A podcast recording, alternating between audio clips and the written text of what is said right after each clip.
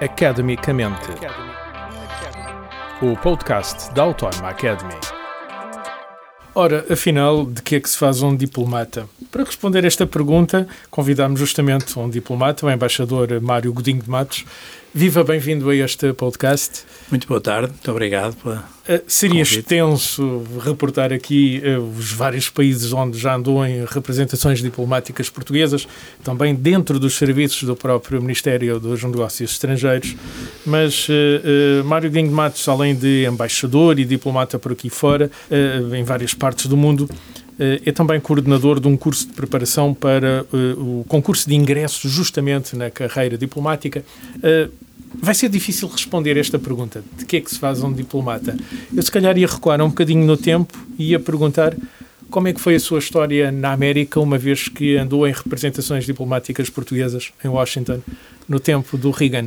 Bom, então vamos começar pelo princípio, talvez um bocadinho ainda antes. A minha história da, da entrada no Ministério dos Negócios Estrangeiros foi uma destas um, eventualidades da vida, estas, estas um, acontecer de coisas de que não se está à espera. Eu, um homem que veio de, de uma licenciatura em eu, Economia, não é? Eu era licenciado em Economia. E entra em 1980 para, para os serviços Andava à procura de, de emprego num, num, num enfim, numa empresa, numa companhia de seguros, no que fosse. Mas eis não quando fui desafiado, desafiado por um colega e amigo meu que me chamou a atenção que tinha aberto um concurso no Ministério dos Negócios Estrangeiros, aliás, um concurso muito específico, foi o primeiro concurso a seguir ao 25 de Abril e que trazia uma novidade, uh, que era, pela primeira vez, uh, as mulheres podiam se candidatar à carreira diplomática, porque, como sabem, Uh, até aí, até ao 25 era, de Abril, era, era, era, vedada. Era, era vedada, portanto era, o acesso era só a, a pessoas do, do sexo masculino. Um, bom, e foi assim que tudo começou, começou por um mero acaso. Uh, eu uh, lá me inscrevi um, e, e, pronto, e depois fiz as tais provas de que ainda hoje se fala e vamos ter um concurso a, a, curto prazo. as provas e, de acesso à carreira. E, e, mais ou menos sem ter previsto nada, nem ter planeado nada, encontrei-me na carreira diplomática uh, e por, por sorte uh, tive como primeiro posto Washington. Como é que foi essa experiência em Washington? Chegar a Washington nessa altura, portanto eu estou a falar do verão de 1980, do século passado, eu tinha 29 anos, eu nunca tinha vivido no estrangeiro, tinha ido ali a Badajoz, como todos nós, comprar uns caramelos. e, portanto, aquilo era mais ou menos como chegar à Lua. Não havia Google Trator, nem essas coisas todas. Nada disso. Bom, não se podia telefonar com esta facilidade, porque os telefonemas eram caros, e eu lembro-me de escrever para os meus pais cartas escritas, que é uma coisa que já não existe, eh, enfim, dando novidades e, e, pedindo, e também uh, sabendo como é que eles estavam. Portanto, era um outro mundo uh, completamente diferente. Mas começa justamente a carreira diplomática no centro do mundo diplomático ocidental, é? em Washington. Foi é, um portanto, desafio? Foi um enorme desafio. Eu, entretanto, era o mais novo da cadeira hierárquica na Embaixada, não é? é por definição, porque tinha acabado, tinha entrado no Ministério há quatro anos. Um, e foi um enorme desafio, foi, foi muito, para mim, muito importante, porque tive três dos, dos talvez, dos melhores embaixadores que a carreira diplomática alguma vez teve, começando pelo embaixador uh, temido, uh, que, que, estava em, esteve em Washington durante nove ou dez anos, fez toda aquela travessia do antes do 25 de Abril, do durante e do pós 25 de Abril. Épocas conturbadas no relacionamento Épocas, entre estes, imagino-se conturbadas, entre e os Estados eh, Unidos. Enfim, uh, de modo que, enfim, o senhor Kissinger morreu há poucos dias e, e, e enfim, foram aí divulgadas umas notícias uh, sobre, a, sobre como ele se enganou em relação ao, ao caso português. De Portugal virar um país uh, da esfera soviética. Para Kissinger, Portugal era um país perdido e, portanto, um, depois havia que ver as consequências, etc. Foi preciso convencer os americanos que não íamos virar para a esfera soviética? Foi preciso convencê-los um bocadinho, porque, claro, os, os americanos têm aquela visão de, de grande potência, de centro do sistema eh, internacional, e tudo isto para eles é um pouco periférico. E, portanto, uh, enfim, de, observavam aqui alguns sinais de que, de que, a situação podia, de facto, descambar, mas, e, e, o próprio Kissinger tinha essa percepção, mas um, valeu o embaixador uh, americano então em Lisboa, que era o Sr. Carlucci, uhum. que com o Dr. Mário tinha Soares... Outra visão. Tinha uma outra visão, conhecia, enfim, conhecia o problema de aqui estar, de viver aqui, e isso é muito importante, era uma das coisas que talvez valha a pena falarmos, é um, a diferença entre uh, conhecer um sítio porque se foi lá muitas vezes ou porque se viajou e, e, e viver lá, não é? Conhecer aquela gente, tentar perceber. Esse é, aliás, o maior desafio da carreira diplomática. Conheceu os americanos nessa altura? Eu tentei conhecer, não sei se, não sei se os conheci muito bem, mas, eh, mas naquela altura foi um, uma altura de, de grande euforia, de positivismo no, no, no, Estado americano com a vinda do Sr. Reagan, depois daquele do desastre relativo que tinha sido o presidente Carter, o presidente anterior. O Reagan, de facto, conseguiu imprimir ali um dinamismo completamente diferente e um otimismo um, americano uh, que foi muito, muito, foi muito interessante. Isso sentiu-se na política externa? Sentiu-se na Embaixada de Portugal lá? Sentiu-se na Embaixada. O nosso relacionamento bilateral é talvez dos mais importantes, uh, continua a ser, a relação transatlântica para nós é fundamental, a questão das lajes, etc. Mas enfim, isso levava-nos aqui muitas horas a falar, mas sim, o relacionamento é muito importante e é muito específico e naquela altura as lajes tinham até uma outra importância estratégica que hoje em dia não tem devido ao, ao desenvolvimento tecnológico. Mário Godinho Matos, a minha pergunta de partida foi de que é que se faz um diplomata, que já me explicou aqui que é importante conhecer, não é? Quando se vive num país e um diplomata vive por períodos de tempo mais ou menos largos num país estrangeiro. Uh, mas os países são muito variados. Por exemplo, teve essa experiência nos Estados Unidos. Eu presumo que depois uh, ser cônsul-geral e mais tarde embaixador em Moçambique seja uma experiência completamente diferente. Essa foi uma experiência de facto completamente diferente e também diferente entre as duas experiências minhas, porque eu saí de, de Washington e, e a carreira tem essa, tem essa característica, não é? Porque as pessoas só pensam nos postos chamados de uh, Circuito Yves Saint Laurent, que é aqueles, Paris, Roma, Londres, Washington, aqueles, mais, aqueles que brilham mais. É? mas o que se mas diz, há mais postos. Mas o que se diz sempre assim, atenção que a seguir a Nova York vem sempre uma Guiné-Bissau. Enfim, sem, sem desprestígio para a Guiné-Bissau, que é um país também muito importante para nós. Mas uh, no meu caso isso verificou-se perfeitamente. Eu saí do Washington e em cerca de 24 horas estava em Maputo, uh, um país em guerra civil, naquela altura. Portanto, uh, enfim, a Frelimo e a Renamo ainda... Em, guerra civil sim, sim. Uh, intensa, não é? A cidade estava completamente fechada pelos militares, havia de facto segurança no interior da cidade, mas não se podia sair da cidade por, eh, por, por, via rodoviária. Isso é outra experiência para quem faz carreira diplomática uh, no estrangeiro. Há países premium, como disse, mas há outros em que as situações são mais complicadas claro. do que aquela vivência habitual uh, claro. que vivemos em Portugal, por exemplo. Claro. Nós vivíamos nessa altura em Maputo cercados, não é? Uh, a única maneira de ir ao dentista ou de fazer uma compra diferente e tal era indo de avião para, para, para Joanesburgo, Uh, porque de facto Tinham não se ir à África do Sul. África do Sul, não se podia circular uh, pela cidade. Fora da cidade. Dentro uh, havia alguma segurança, mas a verdade é que havia noites inteiras de, de bombardeamentos, etc. De ataques, sim. Aí a minha, a minha experiência era completamente específica, porque eu passei de uma embaixada para um consulado. Essa é outra das características uhum. que vale a pena realçar, é que a carreira diplomática tem três grandes situações. Ou as embaixadas bilaterais, é o caso de Washington, ou os consulados, os consulados eh, que são como em Maputo. Eh, como em Maputo, que são instituições que tratam sobretudo dos interesses dos portugueses e, da, e enfim, de toda a, toda a burocracia inerente, e depois as missões, as chamadas missões diplomáticas junto dos grandes organismos internacionais. É o caso da REPER em Bruxelas, das uhum. Nações Unidas onde está ou agora, da NATO também, pronto. Ou passei. da NATO, onde eu passei, ou da, enfim, das Nações Unidas, onde temos o, como secretário-geral o engenheiro Guterres. Uh, e, portanto, são essas três grandes uh, áreas. áreas. Uh, acontece que eu passei de uma bilateral para um consulado num país em guerra civil em que a situação dos portugueses era muito, um, era muito complicada. É? pela segurança e tudo. E, e, portanto, a vida de um cônsul nessa altura, uh, costumo dizer por graça, que, passava, que se passava entre o aeroporto porque, uh, onde, onde recebia uh, raptados, porque a Renam tinha como... Raptava portugueses. Raptava portugueses, sobretudo religiosos e religiosas. Um, Portanto, quem estava em missão mais afastada das cidades. Isso, ia, ia libertando alguns e, e, e, e metendo outros em, em cativeiro, porque uh, era uma questão e, é uma questão de uh, retirar efeitos políticos, dividendos políticos dessa desses raptos. Enfim, estamos a ver isso agora no com o Hamas. Uhum. Um, Uh, o, o, que não quer dizer que façamos uma, uma, uma semelhança total entre o Hamas e a Renam. Serão a Renam era um, era, um, era um movimento político que usava os, os, os raptados como, como instrumento político. De troca, moeda de troca política. E, e, tinha até, eu tive a oportunidade de constatar isso, um extremo, uma extrema uh, cuidado com a maneira como tratava os raptados. Porque eles tinham que caminhar pela selva durante todo o dia, porque, enfim, porque não era fácil. Uh, enfim, a Frelimo também fazia as suas, o seu controle. Uhum. E um, nos sítios de, de, estacionamento à noite, eles tinham maior cuidado, as populações criavam as condições, uh, enfim, possíveis para acolher esses raptados que tinham que caminhar todo o dia, às vezes tinham, já tinham alguma idade. Uh, portanto, o, o, o cônsul de Portugal uh, tinha como objetivo, uh, em primeiro lugar, tentar perceber que circuitos eram esses dos raptados, falando com muita gente, falando com, com religiosos, sobretudo, que é quem conhece, hum. conhecia melhor a situação.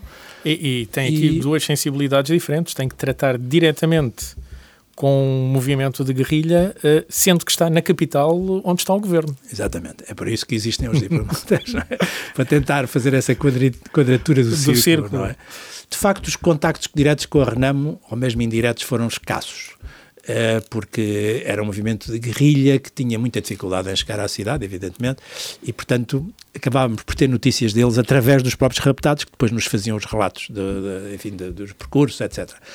Ora bem, a outra grande área de atuação do cônsul era uh, justamente a visita às prisões, porque havia muitos portugueses uh, detidos, pela, pela, neste caso pela Frelimo, uh, enfim, na, numa prisão que tinha sido a nossa prisão da PIDE, onde estavam agora portugueses detidos pela Frelimo.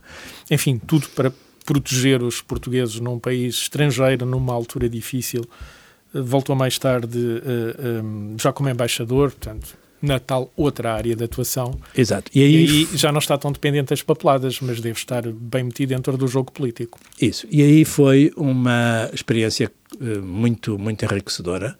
Uh, enfim, um país que eu conhecia relativamente bem, mas naquelas circunstâncias de uma guerra civil, e encontro de facto um país completamente Mais diferente. Uh, não, não, completamente estável, uh, apesar de ainda haver renamo em certas zonas do país, mas, com, mas, mas estável, completamente diferente. É é até uma sensação um pouco estranha de que, hum, de facto, a pessoa lembra-se dos edifícios, são os mesmos, já estão lá todos de pé, não houve nenhum tremor de terra, etc.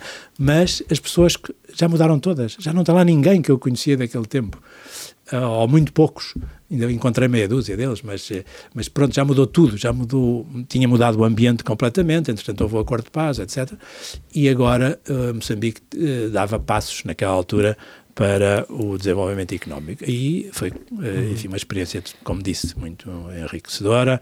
Eh, enfim, a embaixada eh, as, as nossas embaixadas nos, nos países de expressão portuguesa têm todas as valências uh, possíveis, portanto, tem é para a parte de, para além dos funcionários diplomáticos propriamente ditos, a parte comercial, portanto, a parte económica. Essa é uma parte importante, eh, justamente este auxílio ao comércio, à exportação portuguesa, à importação. De... Uh, sim, quer dizer, não é só auxílio, é, quer dizer, é uma relação bilateral que uh, supostamente hum. traz benefícios para os dois lados. Para os é? dois lados, Na parte do comércio. Depois tínhamos também cooperação propriamente dita, e aí era auxílio, há de facto ajuda ao desenvolvimento. Essa é uma área importantíssima, sobretudo em países africanos. Mas tínhamos também cooperação militar, muito importante, nos três ramos das Forças Armadas. Tínhamos um serviço de informações que também funcionava uh, e um conselho cultural. Portanto, são embaixadas que têm todas as, as valências. valências um, e isso era outro tema que nos levava também para a nossa escassez de meios, coisas que muitas outras embaixadas não têm Uh, mas evidentemente que estes países para nós têm uma relevância especial. Sim, estamos a falar de Moçambique, afinal. Uh, passou por outros sítios, por exemplo, uma altura relacionou, teve, teve, que se relacionar com a China, quando em 99 houve a transição de, de Macau para a China. Foi uma situação muito peculiar. Foi muito peculiar e também muito interessante. Uh, eu, o que me levou a ir para a China, dois, tive dois anos em Pequim, foi o facto de ter sido eh, integrado no chamado Grupo de Ligação para a Transição de Macau. Foi um processo que se iniciou aqui no Palácio Foz no, em, em 1988. estamos sempre a falar do século passado, portanto somos já entidades do século passado. Uh, começa aqui em 88 e esse processo de transição e termina em 20 de dezembro de 99. Ou seja, uma negociação à chinesa. Portanto, são 11 anos. Muito foram, bem planeada. Foram 11 anos para negociar uma transição. Um, a China não costuma ter pressa, não é? A China não costuma ter pressa, tem aqueles 3 mil anos para trás e, portanto, eh, quaisquer 100 ou 200 anos para eles é amanhã. De maneira que não, não tem pressa. É outra maneira de ver a história. Exatamente. Levámos, portanto, 11 anos nessa negociação. Como eu disse, começou aqui em 88. Eu depois, em 89, fui para Pequim e estive lá de 89 a 91 participando sempre nas negociações da transição de Macau, portanto, que fazia com que eu me deslocasse com alguma frequência a Macau. Um, foi um processo uh, muito interessante porque havia que planear tudo com os chineses, desde a moeda até, à, até ao registro civil, até ao estatuto da língua, um, enfim, aspectos que foi preciso eh, negociar com os chineses e com muita paciência, tentando ter quase tanta paciência como os chineses, uh, mas, eh, mas foi um processo muito interessante porque era tudo, tudo era um, analisado e visto, e, e 11 anos é muito tempo. Um, eu, entretanto, uh, sei, portanto, como disse, tive uh, dois, dois anos no grupo de ligação, nesse tal grupo de ligação, saí dele em 91 porque vi, voltei para Lisboa nessa altura para vir fazer a primeira presidência da União Europeia, que foi no, no primeiro semestre de 92, uh, eh, mas enfim, outros colegas me substituíram. Eu depois só volto a Macau justamente no dia 20 de dezembro de 99 para participar nas cerimónias de do handover, da transição, da, da soberania. Um, eh, que foi aquelas imagens que vimos aqui com certeza, da bandeira portuguesa a baixar e a chinesa a subir, a subir, que foi de facto uma cerimónia que não, não, não se recomenda a ninguém. Uh, também esteve em Madrid, foi embaixador em Madrid, uh, uh, também participou na, nas negociações por causa da água, não é? Afinal, entre países vizinhos também temos os nossos desaguisados e os rios até são alguma fonte de desaguisados. também esteve na Rússia, Uh, teríamos imenso tempo para conversar agora sobre a Rússia, talvez outra Rússia, uh, mas gostava de puxar a conversa agora para o outro lado. Falou-nos aqui de algumas das suas experiências, são muito mais vastas. teríamos ainda que ir à tal outra esfera, por exemplo, de organismos como a NATO, não é? Outra esfera de atuação de um diplomata e da diplomacia de uma forma geral. Mas fiquei curioso com o seguinte. Eh, no começo da conversa, eu perguntei de que é que se faz um diplomata e até disse que, enfim, neste momento está a coordenar um curso de preparação eh, para o ingresso na carreira diplomática. Quem é que são as pessoas que normalmente procuram estes cursos? Bom, de que é que se faz um diplomata? Faz-se de uma pessoa normal, licenciada como se diz lá no regulamento, em, enfim, em qualquer área do conhecimento e que depois eh, faz provas específicas que também se encontram todas uh, Estipuladas quais são. Todas sim. regulamentadas. Um, evidentemente que é preciso ter uma, digamos, uma, uma apetência para, para, para, enfim, para para nos deslocarmos, para nos adaptarmos às, às, às mais diversas situações. Uh, costuma dizer-se lá na gíria que é, é, bom, eu agora caí aqui de paraquedas, como é que eu me vou adaptar? E o problema é que essa adaptação tem que ser rápida. Porque, por exemplo, um, um, um dos aspectos que nos ajuda muito em, em países difíceis, Moscou, por exemplo, foi o caso, não é? Por, por causa da língua e por todos os outros aspectos, Uh, uma coisa que nos ajuda muito são as delegações da União Europeia nesses, nessas capitais que têm meios uh, incomparavelmente maiores do que os nossos, meios logísticos até, uhum. e, que, e que nos ajudam muito a tentar perceber onde é que de facto caímos de paraquedas, como se costuma dizer, porque de facto hoje em dia eh, dizia-se que a, a, a, diplomacia era de facto mais aliciante no tempo em que se ia para os portos de barco e se levava quase um mês a chegar, é, a sítios exóticos. Agora chega depressa. Agora tudo isso acabou. Aliás, ainda há pouco disse que de um dia para o outro caiu de, de, de, de Washington justamente Exatamente. para Maputo, não é? De um em 12 horas está-se no outro lado do, do mundo. outro lado do mundo. E, portanto, há então que... tem que ser alguém que se adapte. Exatamente. Mas há candidatos de todas as proveniências? Parece-me que sim. Agora, de facto, o mais importante é a pessoa ter essa... Eu acreditaria mais, que se calhar ia encontrar mais licenciados em relações internacionais. Temos Acredito a... mal?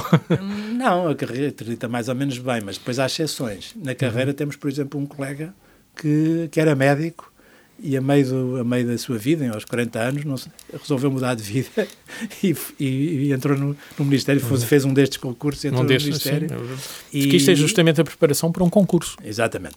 Agora, é evidente que uma pessoa que tem formação em relações internacionais Enfim, por alguma razão escolheu esse curso, não é? É porque se interessa pelos temas internacionais. Também é preciso ter interesse por esses assuntos.